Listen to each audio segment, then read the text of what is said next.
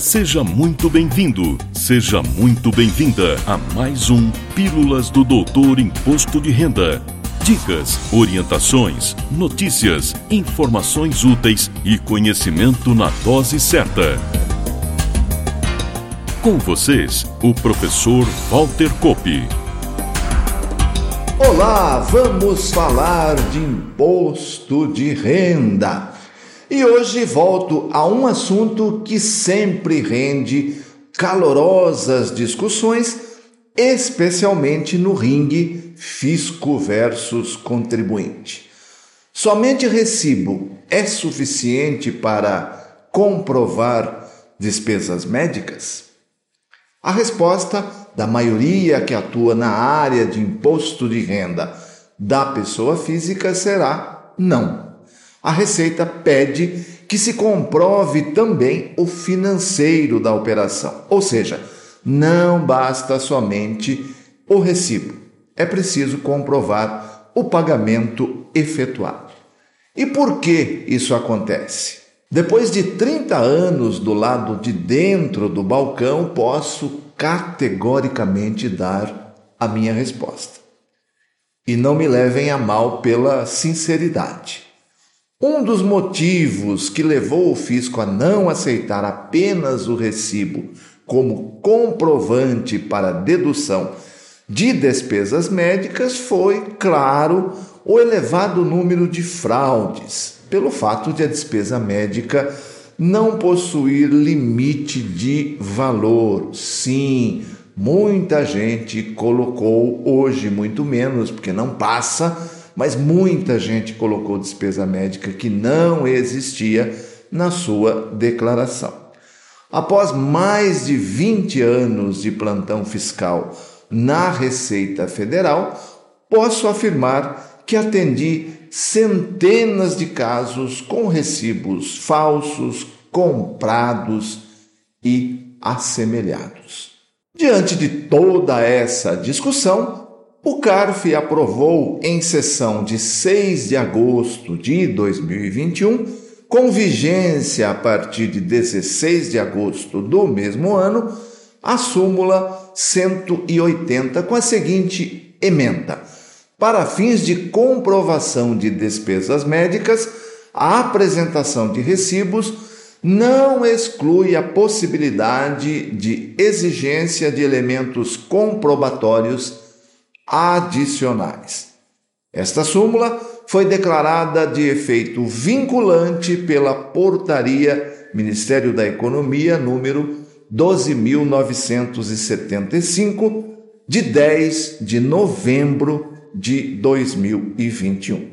A partir desta súmula, aquilo que era padrão no trabalho da malha, pelo efeito vinculante, passa a ser obrigatório a malha passou a exigir e a não aceitar casos em que havia recibo sem a devida comprovação dos pagamentos efetuados. E claro, inúmeros casos acabaram indo para a justiça, onde, na maioria das decisões favoráveis ao contribuinte, com a apresentação de outros elementos probantes, como exames laboratoriais, etc., o juiz decretou o acatamento da despesa médica como dedutível. Pois bem, polêmicas não faltam quando o assunto é dedução de despesas médicas e assemelhadas, especialmente pelo número de contribuintes afetados. Hoje, a malha motivada pela dedução de despesas médicas e assemelhadas, somente perde em quantidade de retenções para o motivo campeão da malha atualmente, que é a omissão de rendimentos do próprio declarante ou de seus dependentes. E já que usei a palavra polêmica, vamos à principal de hoje, aliás, a que me motivou a escolher e retornar ao assunto. Como, por dever de ofício, estou sempre pesquisando, revisitando e estudando, especialmente, claro, os temas polêmicos, Recentemente me deparei com uma decisão da segunda turma da Câmara Superior de Administração de Recursos Fiscais, o CARF, com um entendimento diferente dos que estamos acostumados a ver. Colocando mais lenha na fogueira, embora eu tenha descoberto a decisão agora, uma vez que a publicação da mesma ocorreu recentemente, ela não é nova. É inclusive anterior à súmula 180 do CARF. A sessão de julgamento é de janeiro de 2019 e vale a pena abordar o que decidiu, o que pensou o julgador. A íntegra da emenda da decisão contida no acórdão 2001 001 143, segunda sessão de julgamento, primeira turma extraordinária, diz o seguinte literalmente: os recibos de despesas médicas não têm valor absoluto para comprovação das despesas médicas, podendo ser solicitados outros elementos de prova. Mas a recusa à sua aceitação pela autoridade fiscal deve ser acompanhada de indícios consistentes que indiquem sua inidoneidade.